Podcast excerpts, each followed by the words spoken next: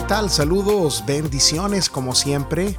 Aquí nosotros les saludamos con mucho gusto. Yo soy Víctor Vallejo y a mi lado siempre una maravillosa mujer, un complemento perfecto para mí.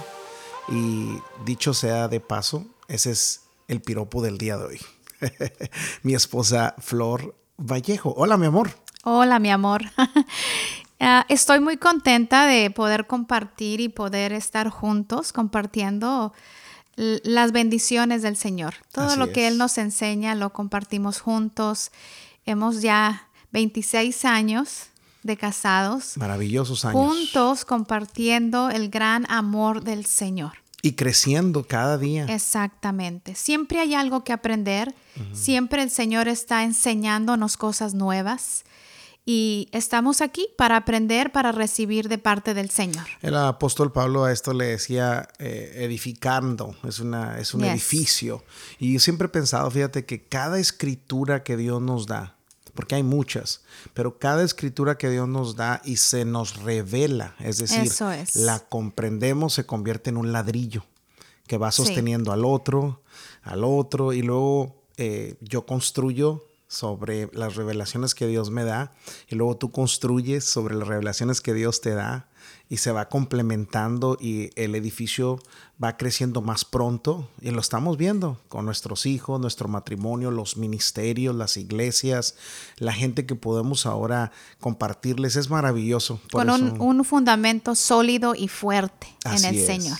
siempre sabiendo que todo lo que enseñamos, todo lo que les compartimos a ustedes tienen un, un fundamento eh, poderosísimo en la piedra angular que es nuestro Señor Jesucristo. Él, él es la razón de todo.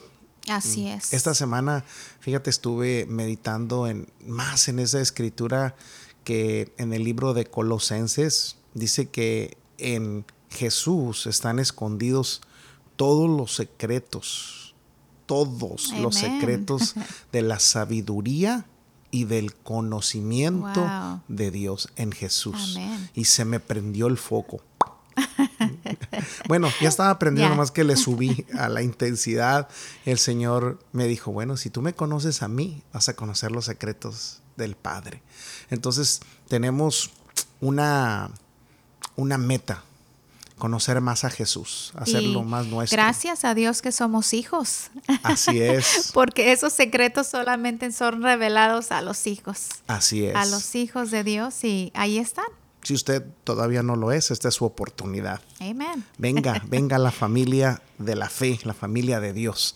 Muy bien, pues el día de hoy eh, hemos decidido hacer algo, eh, dado que ya empezamos a hablar sobre tres elementos importantes en nuestros podcasts pasados y hablábamos de la importancia del señorío de Dios, que nosotros somos mayordomos y que nuestro objetivo y destino en la vida, y diría yo que es el nivel más elevado de existencia aquí en la tierra, es la generosidad.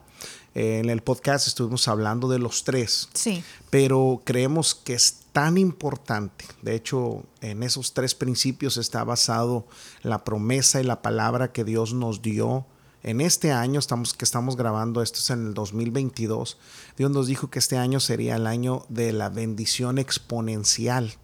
Y esa bendición exponencial está establecida en esos tres fundamentos. Entonces, como es tan importante, nuestra fe ahorita está enfocada en esos tres, tres, elementos. Y queremos crecer en esos tres elementos que bueno, se nos han revelado tanto, mi amor, a, ti y a mí. Y queremos concentrarnos el día de hoy a hablar de la, el señorío. El, señorío de principio del señorío de Dios. Vamos a explotarlo un poquito más, vamos a adentrarnos, le vamos a dar algunas escrituras que usted puede... evidencias bíblicas. Hay evidencias bíblicas, así, que si usted tiene hoja, papel o lápiz, papel y lápiz o papel y pluma, usted puede ir haciendo sus anotaciones eh, la bendición de estos podcasts es que usted le puede poner pausa y hacer la anotación y luego seguir. Eh, y eso es, lo que nosotros hacemos, mi amor. Nosotros nos llenamos también de revelaciones que Dios le ha dado a otros hombres y mujeres del Señor que está usando en este tiempo para enseñar también esos principios y, y meditamos en ellos y luego el elemento que Dios le agrega a lo que estamos aprendiendo es maravilloso. Eso es agregarle a la fe, dice la escritura, virtud, es decir, excelencia moral. que es testimonio, es dar nuestro testimonio. Y bueno, te ¿empiezas tú o empiezo claro. yo? Aquí tengo yo, mi amor, unas... Ah, evidencias bíblicas, unos versículos de la palabra con respecto al señorío de Dios. Y quiero compartírselas el día de hoy porque queremos basar todo lo que estamos diciendo en lo que Dios nos ha revelado a través de su palabra. Y antes de que comentes de estas escrituras, queremos decir que en la Biblia hay mucho que Dios habla sobre finanzas. Hay muchas escrituras bíblicas. De hecho, eh, el Señor Jesús es el que habló más del tema de las finanzas que ningún otro tema en la Biblia.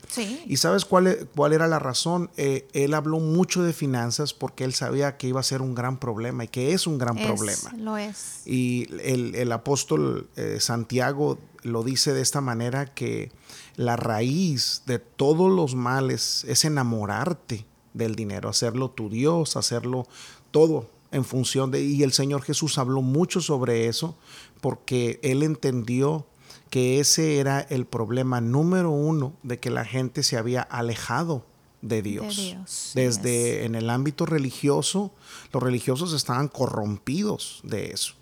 Hasta los más pequeños ese problema era serio. Entonces, él habla de conceptos, por ejemplo, como el cómo eh, traer dinero, es decir, cómo eh, traer una entrada económica, cómo gastarlo correctamente, cómo ahorrarlo, cómo salir de deudas. Él habló sobre cómo dar, cómo invertir. Él también habló de cómo hacer un presupuesto y también él nos enseñó cómo enseñarle a nuestros hijos cómo manejar, fíjate, esta parte me gusta mucho, es cómo manejar el dinero, no que el dinero nos maneje, sino cómo nosotros podemos manejar el dinero. Dios creó, Dios creó el sistema monetario no para que nosotros le sirvamos al sistema monetario, sino para que el sistema monetario nos sirva a nosotros para cumplir su propósito aquí en la tierra. Así es, extender el reino de Dios aquí en la tierra. No tiene nada de malo. Así es. No tiene absolutamente nada de malo que tengamos dinero, mucho o poco.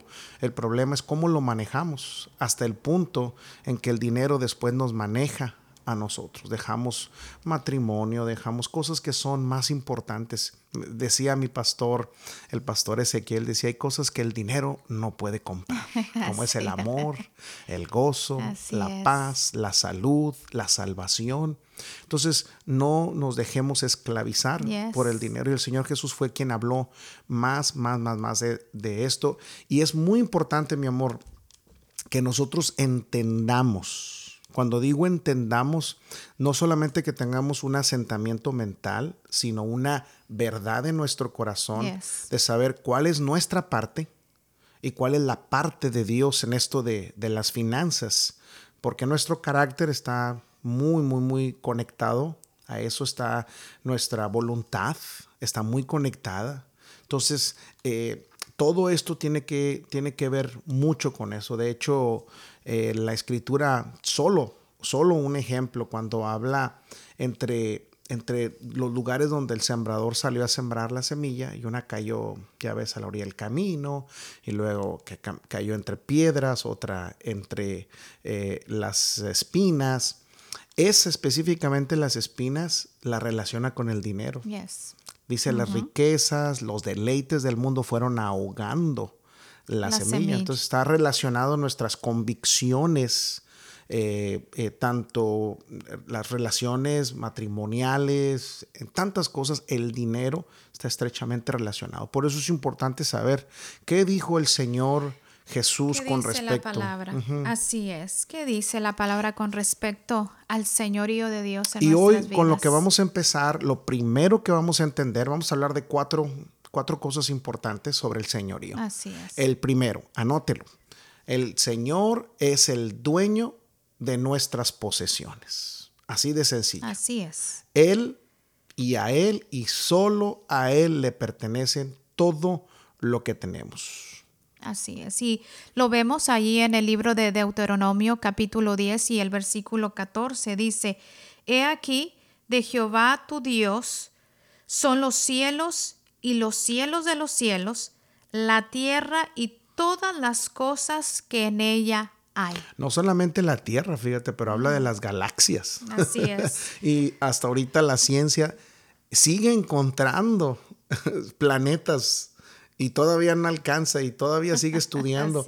Y bueno, ya todo eso está cubierto. Ah, hay una, una, ilustración muy interesante sobre un grupo de, de, científicos que fueron al cielo con su tecnología tan avanzada y llegaron con Dios y le dijimos, Dios, venimos a decirte que ya no te necesitamos. Ah, de veras, sí, dijo ya, nosotros podemos crear todo, podemos eh, hacer todo, ya no te necesitamos. Dijo el Señor, a ver, pues muéstrenmelo. Inmediatamente se bajaron a la tierra otra vez, en cuestión de segundos, y llegaron con un costal de tierra para demostrarle que ya podían ellos también hacer al hombre, crear un hombre, clonarlo. Y agarran el costal, ¿no? Y empiezan a abrirlo y a expander la tierra y apenas van a trabajar en ella y el Señor los detiene. Le dijo, oh, oh, oh, oh permítame tantito, dijo, si ustedes van a ser un hombre, dijo, usen su tierra, dijo, porque esa tierra también es pertenece.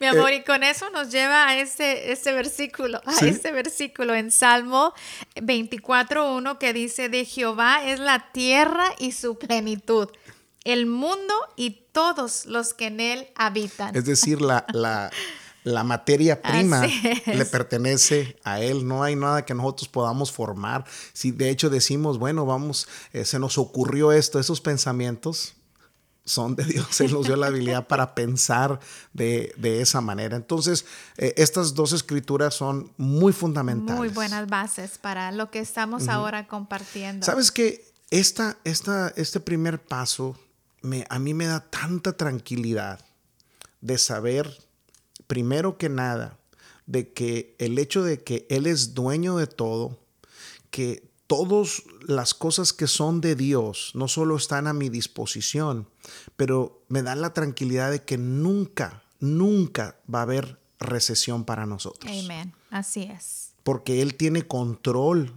de todo. Así es. Nosotros hemos, el hombre, ahorita en el tiempo que estamos grabando, estamos pasando por una recesión económica el hombre ha descubierto que las recesiones económicas aparecen cada 10 a 20 años, eh, que hay ciclos. Pero para Dios esto no era nada novedoso. Esos ciclos de recesiones son buenos porque empiezan nuevos ciclos de invenciones, nuevos procesos, la gente se hace más creativa, más productiva porque tiene que buscarle más. Pero no hay nada, Dios está encargado hasta de eso pero Él es el que produce esos cambios. Y en esos cambios, es, eh, lo vemos en la Biblia, las hambrunas hacían que los hombres de Dios se movieran de un lugar a otro para encontrar y para conquistar nuevos terrenos. Entonces, eh, él, él está en control de todo, a Él le pertenece todo. Lo que usted esté tocando ahorita, por ejemplo, es de Dios. Lo que usted está pensando es de Dios. La respiración ahorita le pertenece. Respire conmigo. Ese oxígeno es de Dios, le pertenece a Dios. Él es dueño absoluto de todo. Así es, mi amor. Y la palabra del Señor nos enseña que Él es el creador de todas las cosas. Y lo vemos ahí en Génesis 1.1 que dice... Fíjate, Génesis 1.1. Desde, desde así es, empezando. En el principio creó Dios los cielos y la tierra. Yo creo que ahí yo, yo le cambiaría un poco, sin cambiar el contexto bíblico. Yo diría, para empezar, Dios creó los, cielos, y la, tierra. Por si se nos ocurre pensar por siquiera un momento que yo soy dueño de algo. Él creó todo. Así es. Para empezar. Entonces, ni estemos eh, asumiéndonos un crédito de algo que no nos pertenece. y en ningún momento él entregó el señorío a, Adán. No. En ningún momento lo hizo. Le dio poder. Le dio poder. Le dio autoridad, pero le dijo claramente, te voy a, todo esto es para que ustedes lo trabajen, lábralo, trabájalo, hazlo multiplicar. Y le dijo, cuídalo. Fíjate, esa era la responsabilidad de Abraham. Ahora, eh, eh, cuando nosotros hemos conocido al Señor Jesús, cuando conocimos al Señor Jesús, Él nos hace hijos. esta es una, esta es una, algo muy importante de entender porque a veces hemos, lo dije en el podcast pasado y lo recuerdo otra vez, que a veces hemos abusado del título de hijos. Que hacemos mal uso de lo que Dios nos ha dado. Pero el que seamos hijos, Jesús fue hijo, pero fue muy buen mayordomo. Él sabía cómo usar hasta los panes, no quería que se desperdiciara nada tenía un orden en todas las cosas porque él entendía que su responsabilidad como hijo no era de abusar de sus derechos de hijo. Exactamente. De hecho, nos da más, más responsabilidad ahora que, que somos hijos de Dios, que ahora que hemos visto lo que la palabra del Señor dice, nos hace responsables de cuidar todo lo que Dios ha creado para nosotros y para que lo disfrutemos. De hecho, hablando de las finanzas, mi amor, ya nosotros no podemos decir, ¿sabes qué, Señor? ¿Qué, qué haré yo con, con mi dinero? o con lo que yo gané con el sudor, ¿verdad? Con, y, este, ahora nuestra pregunta ha, ha cambiado. Señor, ¿qué vamos a hacer con el dinero, con tu dinero? Eso con lo que tú te pertenece a ti, con lo que nos has confiado a nosotros. Así es, ya cambia, ¿no? Así es. Desde, desde la idea de pensar que nada nos pertenece, ya tenemos que ir cambiando aún nuestras expresiones y nuestra forma de hablar. Eso nos va a ayudar a nosotros a darnos también un sentido de seguridad, de que todo es de Él, pero no solamente el sentido de seguridad de que le pertenece a todo a Él, sino que como es de Él, Él va a proteger lo que es de, él, incluyéndonos a nosotros. Así es. Ah, lo mismo debemos decir con las finanzas, lo, vemos, lo mismo debemos decir con el tiempo. Señor, ¿cómo quieres que maneje tu tiempo en mí? ¿Qué quieres, cómo quieres que maneje a la familia que tú me has confiado. así es. Yo, por ejemplo, el hecho de que yo piense solo, ese hecho de que yo piense que tú como esposa eres mi esposa no significa que te voy a maltratar, que voy a tratarte mal, que te voy a eh, deshonrar, porque cuando yo entiendo que aún tú no eres mi esposa, sino es la esposa que Dios me dio. esa, sola, esa sola idea me hace pensar en que tengo que cuidarte. Por eso el apóstol Pablo habla en, el caso del matrimonio, por ejemplo, que nosotros debemos tratar a la mujer como un vaso frágil.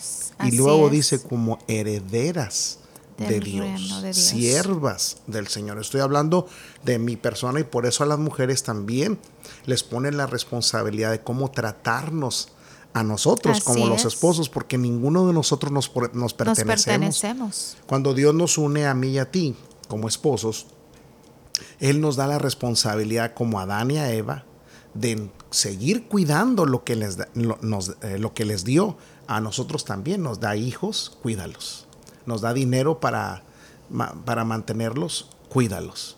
Eh, nos da fuerza para trabajar, cuida tu trabajo. Así es. Aún los trabajos, nada es nuestro. Nos, da también negocios, mi amor. Negocios. Que también tenemos que cuidar y saber administrar porque son de Dios. Dios nos los ha confiado. Y qué tanto cuidamos de nuestros negocios, qué tanto cuidamos de la gente que trabaja con nosotros todo, todo Aún eso. los trabajadores no son nuestros, le pertenecen a Dios.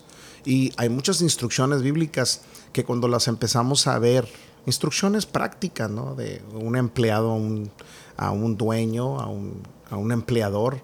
Cuando empezamos a ver todas esas instrucciones bíblicas desde el punto de vista que todo es de Dios, vamos a ser muy cuidadosos. Exactamente. No vamos a necesitar leyes que indiquen si lo hicimos bien o lo hicimos mal, porque todo lo hacemos en el temor de Dios. Y Él dejó un código de ética, que son los diez mandamientos. Los aprendemos, creemos en ellos, los aplicamos en nuestra vida. Esos, esos diez códigos de ética que Dios nos dio nos ayudan a balancear el hecho de que Dios nos dice, como todo es mío, yo te ordeno que cuides estas 10 áreas en tu vida porque no son tuyos. Los hijos no son tuyos. La mujer de esa persona es yo se la di para él. No es, no puedes cometer adulterio. No puedes, no, puedes quitarle la vida a alguien más porque tú no eres dueño de esa persona. Yo soy el dueño de esa persona. Esa idea, esa idea de eh, señorío, es a donde tenemos que llevar. Eso es lo que nos va a ayudar a tratar a las personas con respeto, a cuidar las finanzas, porque ya sabemos que el dinero que traemos en la cartera no es para gastarlo en lo que nosotros queramos. Tenemos que pedirle dirección al Señor, aún en los pequeños detalles. Aplíquelo. Eh, póngase a pensar, por ejemplo, cuando vaya al supermercado. Vaya con ese carrito y vaya pensando, decir, Señor, ¿cómo debo gastar sabiamente este dinero? Dame sabiduría, Señor, para Nosotros después, gastarlo. Sí, nosotros después vamos a estar dándoles algunos, algunas ideas, unos tips de cómo gastar sabiamente el dinero, pero nosotros lo hacemos, nosotros no vamos al supermercado sin una lista y vamos pensando ya en un presupuesto, no podemos gastar más de eso. Y hay gente que dice, pero ¿por qué? Eres mezquino. No, lo que pasa es que no necesitamos más de eso. Cualquier cosa que compremos, y lo hemos experimentado, a, veces hemos comprado algo que se nos antoja, en el momento se nos antoja, pero llegamos a la casa y ese, ese producto no lo usamos, y no lo usamos, se, echa, a perder. Una leche que se echa a perder en lugar de comprar un galón, eh, eh, un litro, que es lo que necesitaríamos para terminar la semana, compramos un galón y no lo usamos y se echa a perder un galón. Y ese dinero que se desperdició no era nuestro. Dios nos lo confió dándonos fuerza, trabajo, conexiones, dándonos ideas para crear ese dinero y lo estamos malgastando, es decir, estamos usando mal. Ya no es nuestro dinero, recuerde, es ahora su dinero. So, si quiere empezar bien, yo, nosotros le recomendaríamos que desde ahorita, desde hoy en adelante, usted empiece a cambiar su declaración. No más mi dinero. No más. es el dinero del Señor. Y ese es un problema también en los matrimonios los matrimonios a veces cuando cada quien maneja sus finanzas desde el punto de vista de este es mi cheque y este es tu cheque. Nosotros cuando hemos casado parejas, por eso no, eh, hacemos bien, bien importante la ceremonia de las arras. Yes. Eh, normalmente lo tradicional es que el hombre le, le da las arras en una manera de él va a ser el proveedor, pero luego yo siempre le pregunto a la mujer, le digo, ¿y tú vas a trabajar? Em, eh, o piensas emprender algún negocio en, tu vida matrimonial, sí, bueno, entonces usted también comparta. Va a aportar. Y luego hacemos que esa cantidad se las juntamos a los dos en la mano. Y, hacemos una, una, una manera, una ceremonia que ellos recuerden que no es mi cheque, no es mi dinero, no es mi salario, es el salario que Dios nos dio a los dos para cuidarlo, administrarlo. Y ahí está, ahorita se lo dije, después vamos a hablar más de eso, es cómo gastarlo, cómo, invertirlo. cómo invertirlo, cómo ahorrarlo, cómo hacer un presupuesto en él, cómo enseñarle a los hijos a también saber usarlo. Esta semana nos sentamos con mi hijo y con, con mi nuera para hablarles otra vez. Le dije, ¿saben qué es importante que vuelvan a hacer? otro presupuesto. Les pregunté, ¿ya hicieron ustedes uno? Sí, ya tenemos uno. Bueno, vuélvanlo a hacer porque los tiempos están cambiando. Por ejemplo, les dimos solo un ejemplo. Estamos viviendo un tiempo de inflación ahorita. Y ese tiempo de inflación, todo subió el 8.5%. Entonces, a todo, todo nuestro presupuesto que teníamos mensual, tenemos que agregarle un 8.5%.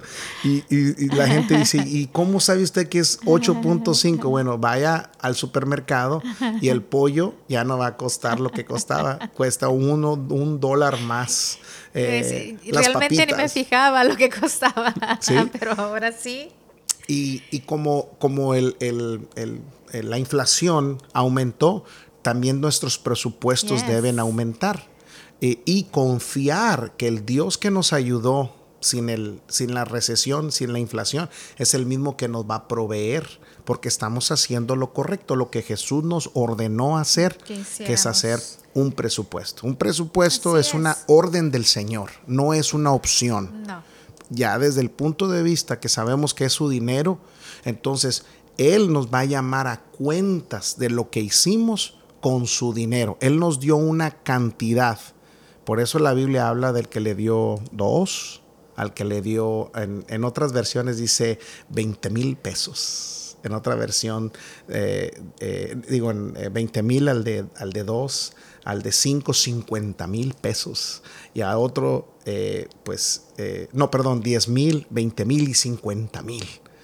Ah, les dio una cantidad y les dijo ustedes tienen que poner a trabajar. Entonces Dios va a pedir cuentas. Así es. No podemos, eh, eh, nosotros inmediatamente cuando platicamos con una pareja o una persona que está pasando por situaciones económicas difíciles, que están endeudados, siempre nuestra pregunta siempre es la misma. Y ya hicieron un presupuesto. Y cuando empiezan a titubear, ya ese es el primer síntoma de saber que algo está mal, que no están usando bien el dinero que no les pertenece. Lo mismo con el tiempo, lo mismo con nuestro cuerpo, lo mismo con los hijos, todo es de Dios. Así es, mi amor, y por eso es que es importantísimo que, que nosotros reconozcamos la grandeza de Dios y el señorío de Dios en nuestras vidas. Entonces tenemos que continuar declarando que todo le pertenece al Señor y consistentemente reconocer que, eh, que Dios es el dueño de todo. A veces es difícil, no es así rápido, pero una vez que entendamos esta, esta verdad y esté en nosotros claramente y la practiquemos. Que se nos revele a nuestro corazón. Un hábito. A través de la palabra y se nos revela cuando lo leemos en la palabra. Dios nos habla a través de su palabra, se nos revela nuestro corazón y Él nos ayuda para poner en práctica eh, estos pasos. Segundo, el Señor tiene el control de todo. Es la segunda verdad. Él no solamente lo, es el dueño de todo, pero todo está bajo su control. Él, todo lo que ocurre en la tierra, no lo sorprende. Nada, mi amor. Y lo vemos aquí en la escritura en Primera de Crónicas 29:11 que dice, Tuya es, oh Jehová, la magnificencia, el poder, la gloria, la victoria y el honor, porque todas las cosas que están en los cielos y en la tierra son tuyas. Tuyo, oh Jehová, es el reino y tú eres excelso sobre todos. O sea que Él tiene totalmente control. Todo el control. Está en control de los tiempos. Así es, recuerden que la Biblia de eh, dice claramente que Él es el principio, Él es el, primero y el último. Eh, es el ayer, hoy y por siempre. Entonces para Él no hay sorpresas. Un día es como mil años y mil años para Él es como un día. Entonces esa es la segunda verdad. Hablando del señorío de Dios, tenemos que entender primero que Él es el dueño de todo y segundo, que Él está en control y cuando está en control de todo, eso nos incluye a nosotros. Amén, así es. También lo vemos aquí en, en Salmos 135, eh, versículo 6, dice, todo lo que el Señor quiere lo hace, mm. en los cielos y en la tierra, en los mares y en todos los abismos. Mm, y hablabas ahorita que aún sobre nosotros a veces pasamos por circunstancias difíciles en nuestras vidas, pero sabemos que Dios siempre, sabemos que Dios tiene el control, que Dios está trabajando a favor de nosotros, que tal vez pasemos por ese momento difícil en la vida o circunstancias en la vida, pero que a través de su poder y de su gloria pasamos con y, y salimos con victoria. Y siempre nos damos cuenta de lo mismo. Exacto. Que Dios tomó control de la situación en algún momento. Y eh, siempre se, toma la primera vez. Yo, yo, me acuerdo la primera vez que te embarazaste de mi hijo Suriel. Y me acuerdo que pasaste por un proceso muy difícil y ah, que yo me acuerdo que yo me metí, y era primerizo yo también, yo me metí a un baño que estaba ahí en, la, en el cuarto que tenías. Y me acuerdo que me hinqué ahí y le dije, Señor, yo no sé cómo hacer esto. Ayúdame, Señor, ayúdame, te pido mi, tu ayuda. Pero lo hice con un corazón abierto, con un corazón humillado. Y le dije, Señor, ayúdame. Mi esposa, yo no, yo no sé qué decirle más. Yo te veía batallar, tuviste un, un embarazo complicado. Y recuerdo que desde ese momento que salí, las cosas empezaron a irse rápido, rápido, rápido, rápido, rápido, rápido, rápido, rápido, rápido. Y para cuando menos nos dimos cuenta, ya estabas en el cuarto operada, con mi hijo ahí a un lado y con una, un diagnóstico totalmente diferente al que nos habían dicho una o dos horas antes. Ahí, en esos momentos es donde uno ve el señorío de Dios, si uno se, le, se lo permite, que Él tome y entre en control. Esa experiencia que yo tuve como padre eh, el, primer hijo, me, me, fue dando la confianza de que en el segundo también él iba a estar en control. y ya fue más fácil el proceso. Antes de que las cosas empezaran a avanzar, nosotros ya estábamos confiados y le dimos nosotros en voluntad propia, porque de eso se trata el señorío, de dejarle en voluntad propia, entregarle el control a Dios. Así es, mi amor. Y, sabes que también nos pasó ahora con la pandemia, que empezó a suceder todo eso. Pero cuando nosotros entendemos y reconocemos que Dios tiene el control de todas las cosas, nosotros descansamos en Él. Así es. Cuando lo de la pandemia, nosotros nos refugiamos en la palabra de Dios. Lo primero que hicimos fue eh, celebrar 14 eh, días eh, hicimos cena del Señor, la comunión. Así es. Los 14 días que nos ordenaron que estuviéramos en, eh, en cuarentena. En cuarentena. Nosotros transmitimos 14 días ininterrumpido. Eh, la, comunión, En, tomar la cena del la Señor. cena del Señor y, fue una bendición para nosotros. Nos mantuvimos tranquilos, confiados. Y, y yo recuerdo que todos los días eh, declarábamos el Salmo 191, que era nuestra protección. 91. Sí, el, Salmo 91 e, era, era nuestra protección, era, era mi confianza, era mi escondedero, así lo declara la palabra. Y, y, el saber que Dios tenía el control, que éramos, que somos sus hijos y que Él nos iba a cuidar y que nos iba a ayudar a salir adelante. Y acabas, acabas, mi amor, de decir algo un elemento muy importante en, esto de dejarle al Señor el control al hablar del señorío es que el control de nuestras vidas nosotros se lo damos a Dios recordando la palabra Amén. de Así es. Cuando nosotros traemos la palabra y la ponemos en nuestros labios y la creemos con el corazón, estamos confirmando que Él tiene el control de nuestras vidas. Y esto lo digo para que si usted dice, eh, ¿cómo es que tengo que darle el control a Dios de todo? Bueno, traiga escrituras. Estamos hablando aún, por ejemplo, de las finanzas. Vamos a hablar de las finanzas con respecto al control. Nuestra recomendación sería, vaya, por ejemplo, busque una escritura como el Salmo 23.1 agárrese de ese, eh, de ese salmo y usted puede empezar diciendo, Señor, yo hoy creo que tú eres mi pastor y que nada me, faltará. Cuando uno declara esta escritura, está usando una fe dirigida hacia que Dios toma el control de nuestras finanzas y que vamos a estar tranquilos. Para, e, como para eso otras cosas. Nosotros hicimos esto con el Salmo 91. Todos los días lo declarábamos, todos los días lo declarábamos. Esa era una manera de entregarle al Señor el control de todo. Y produce, la palabra de Dios produce paz en nosotros.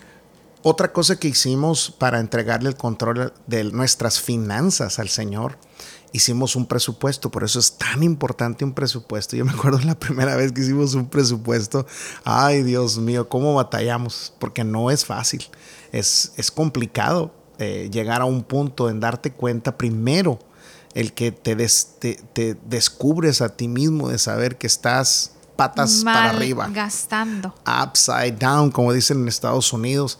Y me acuerdo que eh, los números pintaban rojos y más rojos y más rojos. No había otro color más rojo, sino ese era nuestro color para ver que estábamos muy, muy fuera de nuestro presupuesto. Gastábamos más de lo que entraba.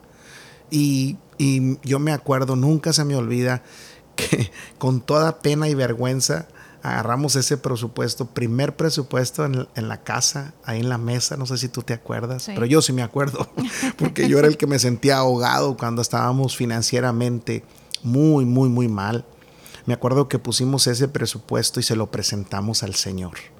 Y le dijimos, Señor, desde este día en adelante te pedimos perdón. Así es. Porque tú dices en tu palabra, perdona nuestras deudas, así como nosotros perdonamos a los que nos a los que nos ofenden. Y le dije, Señor, perdónanos estas deudas. Y se la presentamos y le dijimos, desde este día en adelante, tú tomas el control de nuestras vidas. Nosotros seremos obedientes, lo confesamos con nuestra boca, lo dijimos. Esa era una manera de poner en control al Señor. Lo mismo podemos hacer con los hijos, mi amor. Tome una fotografía de sus hijos y póngase ahí en la mesa y presénteselo delante del Señor y dígale, Señor, aquí está mi hijo, Juan, Pedro, como se llame.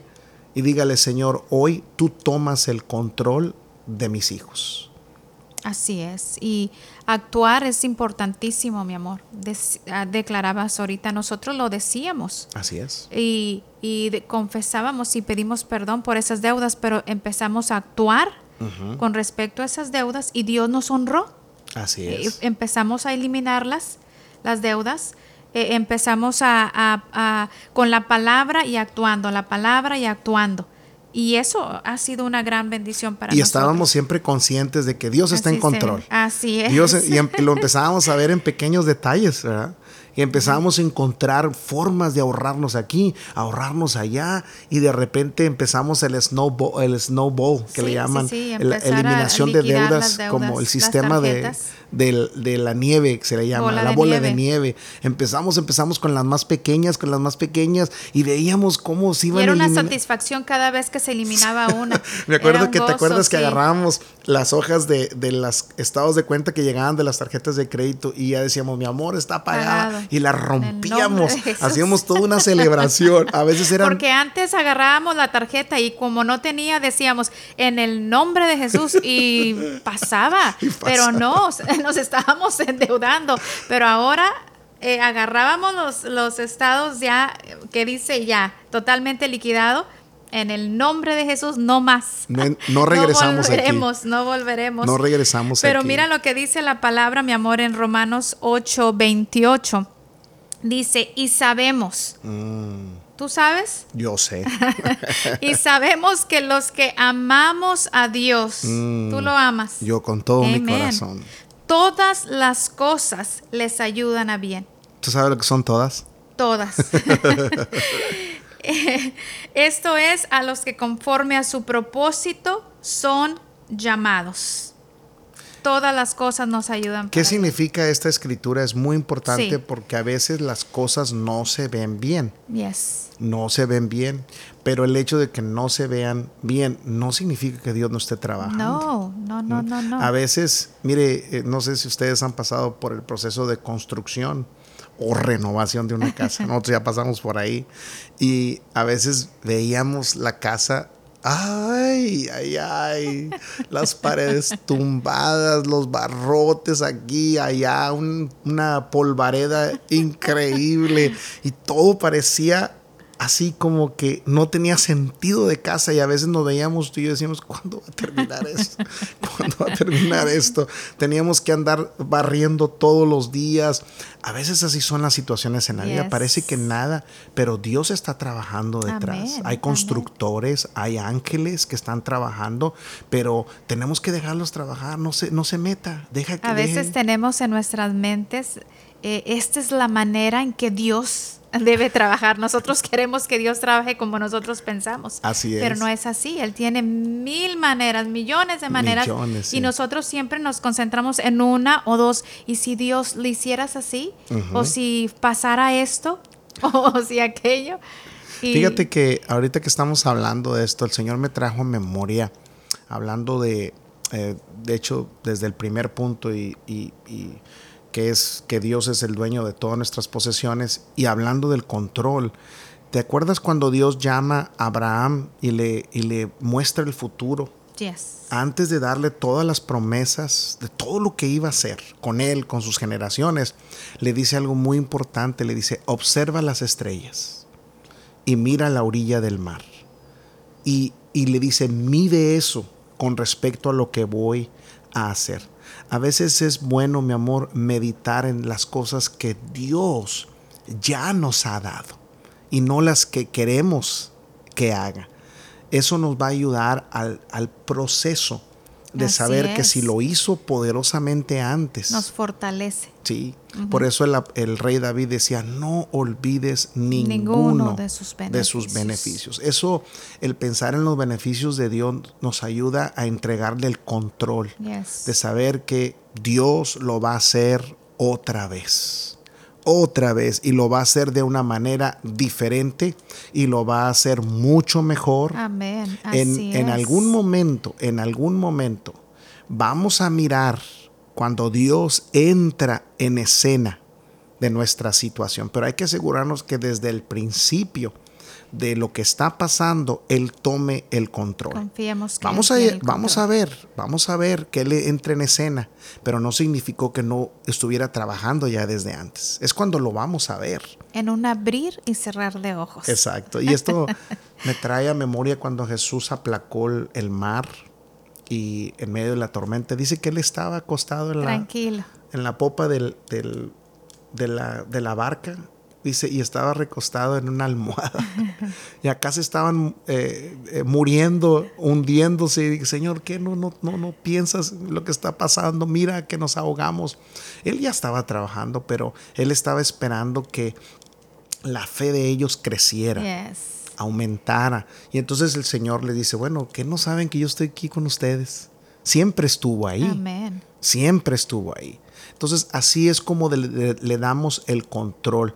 Yo lo que les recomiendo mucho es que en esto, sea financiero, sea de carácter, sea de aumentar nuestra fe, lean los evangelios. Yes. Lean los evangelios, llénense de los evangelios, hagan los milagros de Jesús suyos. Amén, así Aplíquenlos a su vida, no lo vean como algo histórico, como algo que sucedió solo como referencia, es una verdad. También te puede suceder a ti. Póngale, eh, póngale su nombre. Así es. Yo, yo he puesto, ah, le borro el que tiene y le pongo mi nombre. Así es. Y lo hago mío, me apropio de esa bendición, de ese milagro. Sí, el, apóstol Juan dijo, estas cosas fueron escritas para vosotros. Así es. Y, y esas verdades se vuelven a repetir. Cuando nosotros leemos, por ejemplo, eh, los milagros del Señor Jesús debe hacer crecer en nosotros no solamente saber que Él es dueño de todo, pero que está en control. Que en algún momento, como ayudó a la mujer del flujo de sangre, como ayudó a, resucitar a la hija de Jairo, como sacó el demonio, en algún momento Él va a entrar a trabajar a favor de nosotros. Pero tenemos nosotros, esa es nuestra responsabilidad. Responsabilidad, eh, sí. Se lo voy a explicar de, de esta manera Quizá usted no ha visto a Dios trabajar en su vida porque no le ha dado el control. O porque quieren tener el control de la situación. Exactamente. Es muy posible. Pregúntese por qué no ha intervenido Dios en su vida. No culpe, no lo culpe a él. Eh, eh, eh, vamos a hacernos una, una mirada introspectiva y reconozcamos que la razón es porque no le hemos dado el control en el momento que se lo entreguemos, Él promete ayudarnos. Amístate con Dios y por ello, dice la Escritura, te va a ir bien. Entonces, número uno, el Señor es dueño de nuestras posesiones. Número dos, Él está, en control, de todas, las nuestras cosas. situaciones en la vida. Y la tercera, esta me gusta mucho, el Señor proveerá. El Señor siempre proveerá. En eso está marcado el señorío de nuestras vidas. Él promete proveer, escuchen esto, para nuestras necesidades, no necedades. o gustos. o gustos. Tenemos que diferenciar lo que es, una necesidad y una necedad o un gusto. un capricho. Él promete proveernos para nuestras necesidades. Y cuando habla de necesidades, mi amor, no solamente habla de las necesidades físicas, de la comida, el vestido. Sí. Pero habla de todo aquello, como por ejemplo, usted necesita paz. Si necesita paz y él sabe que eh, necesitamos esa paz, Él nos la va a dar. Él promete proveer para nuestras necesidades. Amén. Y lo vemos en la palabra, mi amor, tenemos aquí en, en Mateo 6:33 que dice, mas buscad primeramente el reino de Dios y su justicia. Mm. Y todas estas cosas os serán añadidas. Pero antes la palabra está declarando que no debemos afanarnos por nuestra vida, por lo que habríamos de comer o por lo que habíamos de beber o por nuestros cuerpos o por lo que tendríamos que vestir. Entonces Él nos anima y nos dice en su palabra, busquen primero mi reino. Y todas estas cosas, sus necesidades básicas van a ser suplidas. Y la verdad que con esa la idea de una necesidad eh, básica viene el principio del contentamiento, que después vamos a hablar mucho sobre eso también en nuestros siguientes podcasts. El contentamiento es simplemente ser agradecidos y estar contentos con lo que tenemos. Así es, y, básicamente, bueno, nuestras necesidades básicas es un techo donde, donde el Señor nos da un techo donde vivir. Así es. Eh, nos da para, para alimentarnos todos los días, no nos ha faltado el alimento. Y el Señor ha tenido cuidado de nosotros y el vestir. Exacto. Fíjate que yo he aprendido algo, mi amor, que a veces el que el Señor provea nuestras necesidades básicas nos quita tanto estrés. Yes quita tanta presión en nuestras vidas. En este tiempo estamos, estamos viviendo en una sociedad de lo, lo quiero. Exactamente. Es una sociedad que todo lo quiere y si no lo tienes, estresa. Y caen en depresión, caen en... en, o se endeudan porque lo quieren tener. Sí, pero cuando entendemos que las necesidades básicas que nosotros, eh, Dios ha prometido proveerlas, estamos y estamos contentos con eso. Y eh, me gusta algo, mm, siempre me ha gustado a mí algo de esta escritura que acabas de mencionar de Mateo 6:33. Dice, mas buscad primeramente el reino de Dios, dice, y su justicia. En otras versiones lo explica de una manera eh, diferente. Dicen, eh, enfóquense en, en usar los principios de Dios y la forma de trabajar de Él. Amen. Y de lo demás no se tienen que preocupar. Ese, ahí es donde está el enfoque. ¿Y dónde encontramos el modo, modus operandis, el modo de operación de Dios? En su palabra. Ahí es donde encontramos todo. Nada más lo único que tenemos que hacer es trabajar de acuerdo, como ahorita que les estamos enseñando este principio del señorío. Nada más vivan en estos principios y van a ver cómo las demás cosas van a empezar a tener un sentido en su vida. Van a empezar a acomodarse todas las cosas en su lugar. Y él, eh, bueno, lo mostró en, en Isaac, ¿recuerdas el, aquel cordero? Que Abraham fue el primero que enseñó sobre ese principio. Dijo, el Señor proveerá cordero para, el, sacrificio. Él siempre va a estar proveyendo para todo lo que nosotros necesitemos, que, que esté de acuerdo a lo que la palabra de Dios dice. Entonces, si hay algo que aún usted no tiene, es ah, siempre hágase esa, esa pregunta. ¿Es una necesidad? Si no es una necesidad, es quizá por eso que en el gran amor de Dios aún no lo obtiene.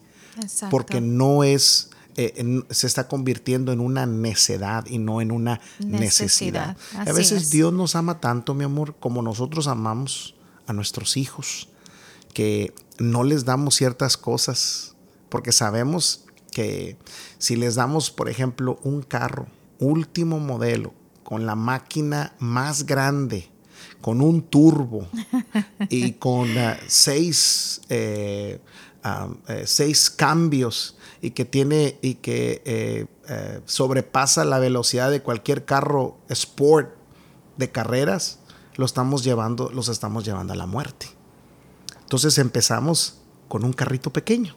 me acuerdo cuando el primer auto que les compramos a Suriel, Nosotros sabíamos que Suriel era pues muy inquieto y si le comprábamos una camioneta o un carro de, de, pues de muchos caballos de fuerza, yo no sé qué iba a pasar con Suriel porque él por tendencia, su naturaleza es así, ¿no? Ser muy, muy, eh, le, gustan, le gusta mucho la aventura.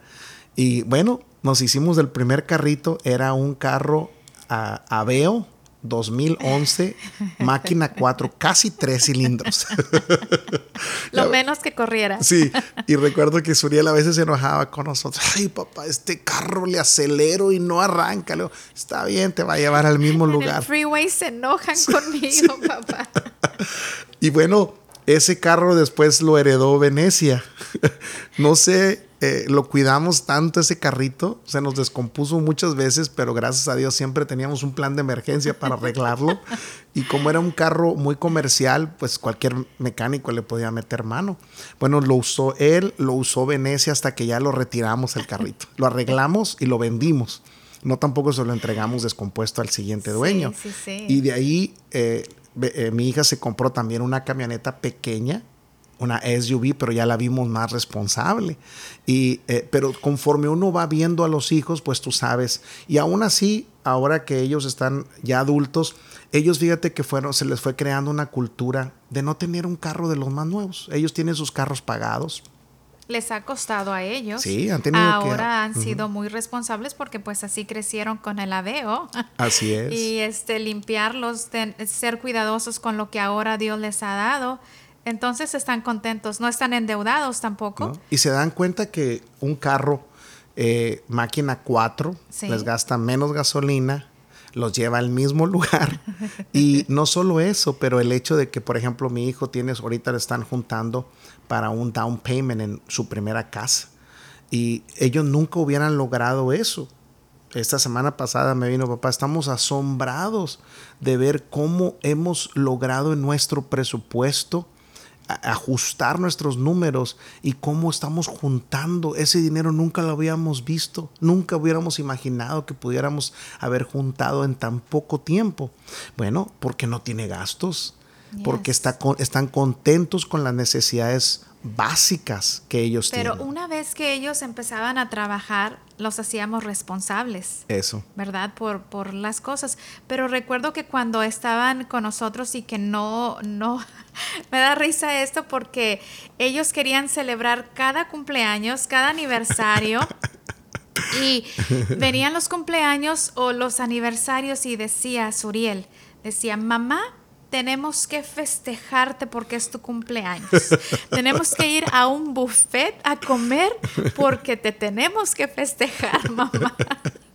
y éramos, en ese tiempo estaban chicos, éramos cinco. Sí. Y ir a un buffet era como eh, para todos. Y entonces, este, ahora que ya ellos están ya grandes y que tienen sus trabajos, le digo, Suriel, es mi cumpleaños, tengo que celebrar.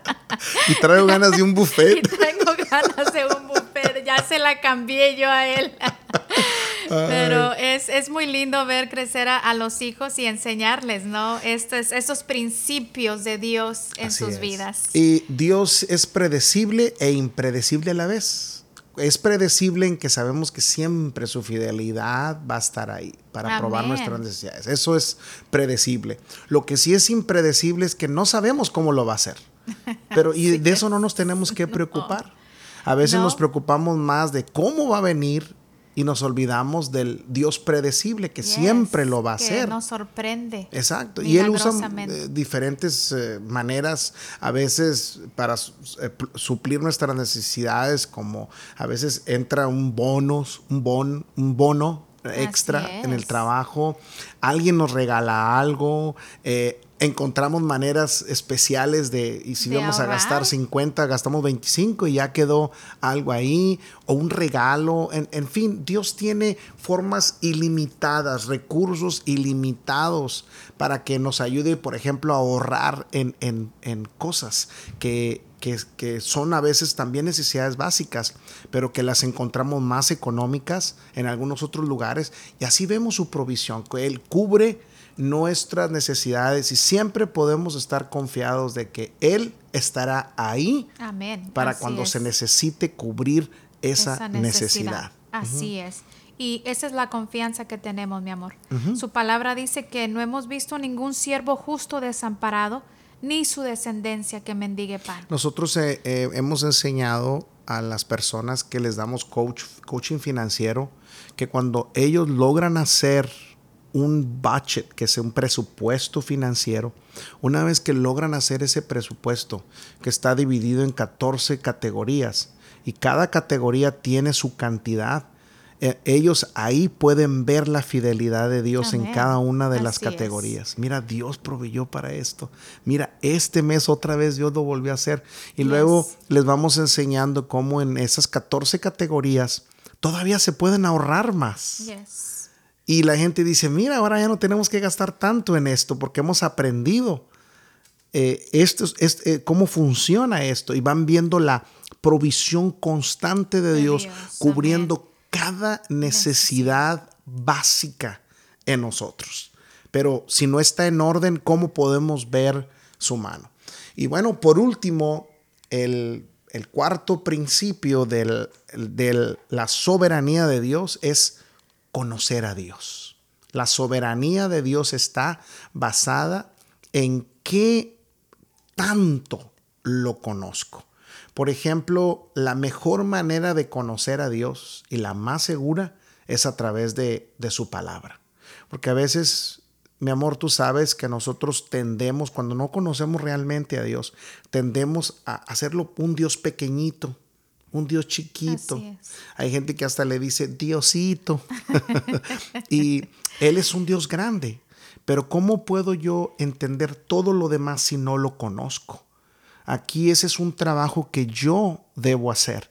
El apóstol Pablo, muchas de sus oraciones estaban basadas en decirle a las iglesias que su oración era, por ellos para que conocieran a Dios. y decía algo aún más específico, decía, para que conozcan el amor de Dios, la profundidad, la altura, y la anchura, decía él, del amor de Dios, la longitud también decía del amor de Dios. Él era bien específico en conocer qué de Dios. Cuando conocemos a Dios, mi amor, todos los problemas empiezan a ser diminutos, pequeños, pequeños. Las deudas se empiezan a hacer pequeñas. Hacemos a Dios grande y las deudas empiezan a hacerse pequeñas, pequeñas. Pero pienso que tal vez las personas cuando hablan de un Dios pequeño es porque exactamente están tan grandes sus deudas, tan grandes los, los problemas que creen que Dios no puede ayudarlos y limitan a Dios así, declarándolo como mi Diosito o eh, creyendo que Dios no tiene el poder o igual limitamos el poder de Dios. O dicen, hay personas que nos han dicho es que cómo Dios va a pagarnos 200 mil dólares de deudas que tenemos, ¿cómo lo va a hacer? Y nosotros siempre le decimos a la gente, el hecho de que quieras hacer un coaching y quieras aprender de esto, ya empezó el milagro. Así es. Ya empezó el milagro. El siguiente paso es que te comprometas a seguir el plan. Exactamente. Y tú vas a ver a Dios trabajar, lo vas a ver ir viendo grande y grande y grande y grande y grande, cómo le empieza a eliminar todas las deudas. Mi amor, nosotros no teníamos mil ni dos mil dólares de deudas cuando, cuando empezamos a aprender de las finanzas, a eliminar. Nosotros debíamos miles de dólares. Y yo, yo yo te decía, yo no sé cómo va a pasar esto, pero tuvimos que poner una confianza total en Él, conocerlo en otra dimensión. Eh, algo que a mí me ayudó mucho es eh, escuchar una predicación de, un, pastor que él dijo, Dios es todo lo que tú necesitas que Él sea, para ti. Yo me agarré de ahí, yo le digo, Señor, yo le dije, Señor, yo necesito que tú seas nuestro proveedor y que nos saques de las deudas. Esa decisión, mi amor, que yo hice, me ayudó mucho a influenciarte a ti, a influenciar a mis hijos. Llegamos a un acuerdo de decir, ya no vamos a hacer los mismos gastos que hacíamos. Empezamos a dejar que Dios trabajara en nuestras vidas, lo empezamos a conocer más y más. Y esa revelación que empezamos a tener de Él, esa grandeza, empezamos a ver que sí es posible. Claro. Y hoy salimos de esas deudas y vimos a Dios hacer un milagro frente a nosotros. La diferencia es que nos llevó un tiempo ver el milagro porque tenía que ver con ajustes que teníamos que hacer nosotros. Poner nuestra casa en orden. Exacto. Porque yo recuerdo que en la iglesia agarrábamos el sobre para poner nuestros diezmos y le poníamos gracias Señor por cancelar nuestras deudas. Pero sabes qué, no habíamos hecho, no hacíamos los cambios. Exacto. No hacíamos los cambios, seguíamos endeudándonos porque a veces dices, bueno, ay, ¿y si me cae un millón de dólares del cielo? no, entramos Nosotros como pastores decíamos que alguien nos dé una ofrenda sí, o sea, grande. Sí, pero eh, no es así. Dios no trabaja de esa manera. Dios trabaja cuando pones tu casa, tu vida en orden y empiezas a actuar la palabra y actuar, la palabra y actuar. Y yo recuerdo que por mucho tiempo estuvimos poniendo eso hasta que no aprendimos estos principios, hasta que no lo hicimos, hasta que no salimos de las deudas y, reconocimos que teníamos que hacer algo al respecto, hacer cambios, que, que reajustarnos en nuestras finanzas fue cuando vimos la mano de Dios eliminándose. La verdad, ahora que lo estamos diciendo, Dios lo hizo de una manera sobrenatural. Extraordinaria. Extraordinaria. Extraordinaria. Y, no que Dios no tenga maneras extraordinarias y sobrenaturales de hacerlo, también lo hemos visto. Eh, de, manera inmediata hacer cosas que no nos imaginábamos que iban a pasar. Pero Él lo que estaba buscando de nosotros era responsabilidad. Que tomáramos la responsabilidad de que estábamos cometiendo un error de que nos estábamos endeudando. Una de las cosas que yo quiero que usted que nos esté escuchando tenga muy en cuenta, muy en cuenta. Los principios que le estamos enseñando a ustedes eh, en estos podcasts cubren tres áreas. Su fe, su carácter y sus finanzas. ¿Por qué estoy diciendo estas tres cosas? Porque estamos integrando estos tres elementos que son importantes y los estamos balanceando por esta razón. Porque programas para salir de deudas y sistemas hay muchos. Pero a nosotros nos pasó. Reincidimos, es decir, volvimos a caer. En el pozo de la desesperación. Termina, y del lodo. Y del lodo, Volvimos a regresar ahí y nos dio tanta pena, mi amor. Y ahí es donde empezamos a, darnos cuenta que teníamos que trabajar en nuestro carácter, porque tenía que ver con nuestro carácter. Porque ya habíamos salido de deudas y nos volvimos a endeudar sacando autos otra vez a crédito. Y volvimos a caer en ese sistema para cuando nos dimos cuenta ya estábamos otra vez. Gracias a Dios ya no era tanto. Pero cuando empezamos a aplicar estos principios espirituales, donde Dios trabaja en nuestro corazón, ahora el temor de Dios está en nuestro corazón, el contentamiento de Dios está en nuestro corazón y ya lo conocemos más y ya somos más eh, conscientes e intencionales en lo que hacemos. Así es. Hemos aprendido que ofendemos mucho a Dios cuando nos hacemos algo a crédito y que no podemos pagarlo. Que ofendemos su nombre porque estamos echándonos encima una carga de la cual Él no es responsable, que después lo responsabilizamos a Él. Así Y nosotros no queremos ofender a Dios de ninguna manera. Esto que está usted aprendiendo aquí, si usted lo aplica, Después le vamos a hablar de cosas prácticas también. Cuando damos un coaching financiero, un seminario, hablamos de mapas financieros, hablamos de técnicas, hablamos de, ya un presupuesto en forma, llenar un papel, hablamos de personalidad, hablamos de muchos conceptos. Pero todo ello es lo técnico. Eso usted hasta lo puede aprender en Google. Pero si no tiene escrituras, si no está el temor de, Dios ahí y si no trata con su corazón, entonces usted va a creerse otra vez dueño de todo y va a querer hacer las cosas como usted quiere y va a volver a caer en el mismo error.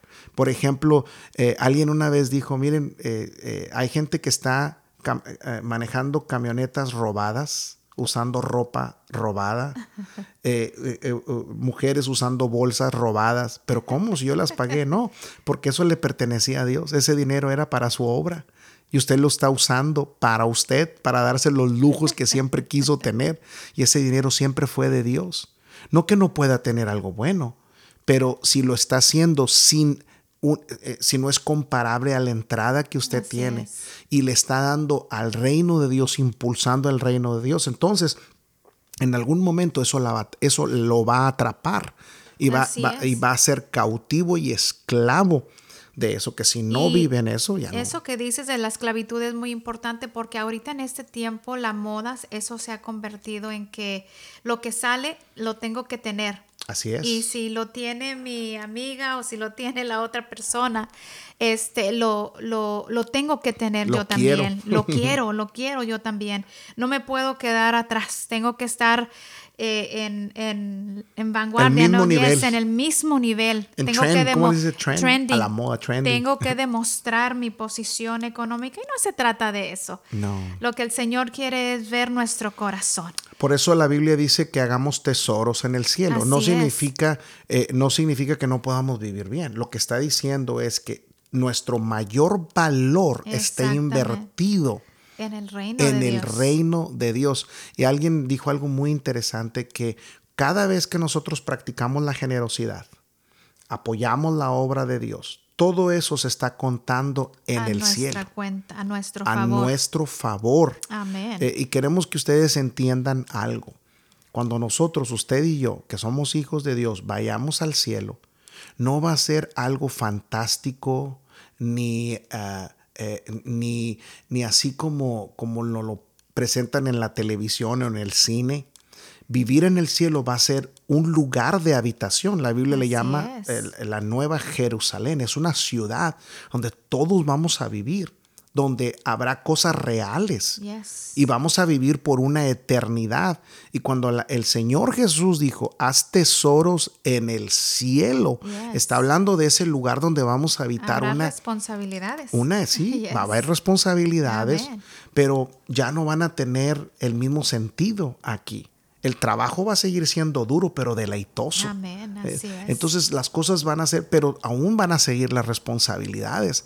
Tenemos que entender eso, que, eh, bueno, que son, son puntos reales. Vamos a tener muchos más podcasts para hablar de estos conceptos, pero aquí la idea es conocer a Dios. y tenemos una escritura. Así es, dice en el libro de Isaías 51, en el, versículo 13, eh, y ya te has olvidado de Jehová tu Hacedor que extendió los cielos y fundó la tierra. Mm, no se olviden. No, nos hemos olvidado de que Él es el dueño de la, el cielo y la tierra y todo lo que en Él hay.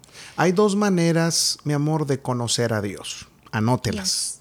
La primera y la más segura es a través de su palabra. Él se revela a nosotros. Escuché algo que me gustó mucho de, de un devocional que estuve leyendo del hermano Larry Burkett. Él dice que cuando nosotros eh, oramos, estamos hablando con Dios. Y cuando leemos la Biblia, Dios está hablando con nosotros. Tan sencillo como es eso. Esa es la idea. Si usted ora, usted está hablando con Dios. Pero si ustedes quieren que Dios les hable, lean la Biblia. Es la manera, entre más la leamos la Biblia, más lo vamos a conocer más lo vamos a conocer. Vamos a entrar en esa dimensión y vamos a ver cómo Él opera. La segunda manera es a través del Espíritu Santo. Así es. El Señor Jesús dijo que el Espíritu Santo, su trabajo era recordarnos, guiarnos, consolarnos. Eh, se le, Nuestro amigo. Sí, él, a Él se le considera el Paracletos, que es el ayudador, es quien representa eh, eh, esa conexión entre nosotros y el Padre, el Espíritu Santo, que es el Espíritu que Dios nos dejó aquí en la tierra. Cuando Jesús murió, resucitó y nos bautizó con ese Espíritu, Él dijo, Él Él los va a guiar al Padre. Y todo el Nuevo Testamento habla de el trabajo del Espíritu Santo, nos ayuda a interceder, es el que nos da ideas, es el que va a hablar a nuestra mente, nuestros pensamientos, pero el trabajo más, más grande del Espíritu Santo es revelarnos a Dios. Amén. Revelarnos a Jesús. La palabra. Que es la palabra. Ese es el trabajo. Entonces aquí nosotros y, yo quiero que usted entienda algo muy interesante con este, con este eh, última eh, conversación. Vamos a cerrar nuestro podcast. Que el Espíritu Santo nos va a hablar no solamente lo que Dios dijo, pero lo que sigue diciendo para nosotros en, en los detalles aún más pequeños. Entonces, si la soberanía de Dios la queremos aplicar a nuestras vidas, es todo el día vamos a estar hablando con el Espíritu Santo. Espíritu Santo, ¿qué debo hacer en esta situación? Espíritu Santo, ¿cómo vas a ayudarme a hacer crecer este negocio? Espíritu Santo, ¿de qué otra manera puedo traer recursos? Espíritu Santo, ¿cómo puedo hacer un plan financiero? presupuesto. Espíritu Santo, ¿cómo puedo ahorrarme para poder que me quede más dinero y poder aportar más a la obra?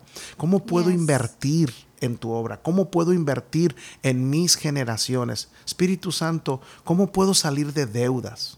Así tan sencillo como le estoy diciendo. Así es. Ese es el señorío. Tenemos ese acceso y esa libertad de decir, Espíritu Santo, mi amor, nosotros traíamos al Espíritu Santo cuando empezamos a salir de deudas. En todo momento, Espíritu Santo, lo traíamos, Señor Jesús. Cuando decimos Señor Jesús, estamos refiriéndonos también al Espíritu Santo. Señor Jesús, revélanos, muéstranos cómo podemos. Y el Señor nos ponía libros, nos ponía personas, nos ponía programas, nos ponía ideas, leíamos la palabra y nos iba guiando como yo te dije que todo empezó cuando el Señor me hizo leer el, el, el, Padre Nuestro. Y cuando llegué a ese punto, eso sí fue, eso sí fue como la gota que derramó el vaso. Eh, yo leía a veces la Biblia con mucho estrés, porque no, no se me revelaba como yo quería, porque estaba tan a la misma vez pensando en tantas deudas, que si íbamos a pagar el mes la renta, que si teníamos para el mortgage, para los carros, y estaba yo tan preocupado.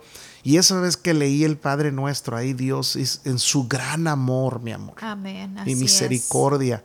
Él me hizo ver, me detuvo en mi tiempo. Amén. Y ahí me reveló. Justo en la palabra deudas. Sí, perdona nuestras, deudas. deudas. y eso fue lo que usó el Espíritu Santo para convictarme y luego después te lo compartí a ti. Y, luego fue guiándonos a otras escrituras y otras escrituras y otras escrituras. Y, y, todo era a causa de que nosotros seguíamos sembrando en la obra de Dios. Dábamos, nunca paramos de dar. A pesar de que estábamos en deudas, dábamos y dábamos, pero nunca salíamos de deudas. Nunca dejamos de dar. Pero Él veía nuestro gran deseo hasta que se nos reveló. Pero ¿quién lo hizo? El, Espíritu. Lo empezamos a conocer más, lo empezamos a usar para cosas más prácticas y empezamos a aplicarlo a nuestras vidas. Conocer a Dios es el, el, el tercer elemento, el principio, pero conocerlo a través del Espíritu Santo y que Él deje que su palabra trabaje en nosotros es la combinación perfecta. Así es. Y en el Salmo 139, el ah, versículo 3 y 4 dice, has escudriñado mi andar y mi reposo, mm. y todos mis caminos te son conocidos. Mm. Pues aún no está la palabra en mi lengua, y aquí, oh Señor, tú lo sabes toda. y el versículo 16 de Salmo 139, mi embrión vieron tus ojos, mm. y en tu libro están escritas todas aquellas cosas que fueron luego formadas, sin faltar una de ellas. Wow. No es el hecho de que nosotros conozcamos a Dios, sino que Él nos él conoce. Nos conoce, exactamente. y por razón de que Él nos conoce, Él sabe que lo necesitamos. Así, Así terminamos esta, esta transmisión. Gracias. Eh, había pensado en, en orar, pero ¿sabes qué? Se lo voy a dejar eso a usted. Que esta sea una oportunidad para que usted tome responsabilidad y usted diga, ¿sabes qué? Yo voy a tomarme un tiempo para orar y, poner todas las cartas sobre la mesa y decirle, Señor, realmente tú no habías sido el Señor de mi vida en todo. Todavía yo quiero tener control de las cosas. Todavía pienso que todo es mío, que yo me lo he ganado con mi esfuerzo. Y todavía no te conozco como quisiera conocerte. Así es. Y a veces pienso que yo soy el responsable de proveer para los míos, cuando tú eres el que me has proveído todo. So, mejor platíquelo usted con Dios. Pida perdón si tiene que hacerlo. Arrepiéntanse, humíllese su corazón. Sabe que lo que más le gusta a Dios, dice su, palabra, lo único que va a recibir es un corazón contrito. En otra versión dice quebrantado y humillado. Dice, ese tipo de corazón yo no lo voy a rechazar nunca. Entonces aplíquelo y va a ver cómo las finanzas, ideas van a empezar a abrirse recursos, puertas, conexiones. Y bueno, les invitamos a que sigan conectados a nuestros podcasts, a estas eh, enseñanzas y también que ingrese a nuestra página de victoryflor.com y inscríbase, suscríbase ahí a nuestra base de datos y también esté atento de los podcasts que ahí los estamos poniendo también en nuestra página. Visite nuestras redes sociales y también esté atento para algún seminario virtual que estemos dando de finanzas, de valores o de fe.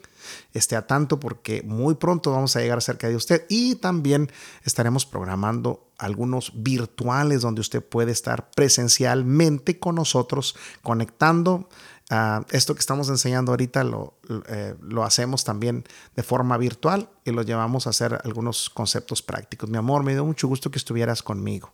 Gracias, mi amor, por invitarme a tu podcast. es nuestro es, es nuestro podcast donde compartimos nuestras experiencias y compartimos las bendiciones que Dios Dios ha hecho en nuestras vidas y que sean de, bendición también para usted, que usted pueda recibir a través de este podcast la sabiduría de Dios para su vida. Y si algo bueno le, le pasa, que así lo creemos después de este podcast, pues déjenoslo saber como un testimonio de cómo le ha ayudado, porque sus testimonios nos ayudan a compartirle a, los demás. Nos ayudan a seguir. de que si funcionó con nosotros, si funcionó con usted, puede funcionar con ellos. Él es el mismo Dios. Hasta la próxima. Les bendecimos.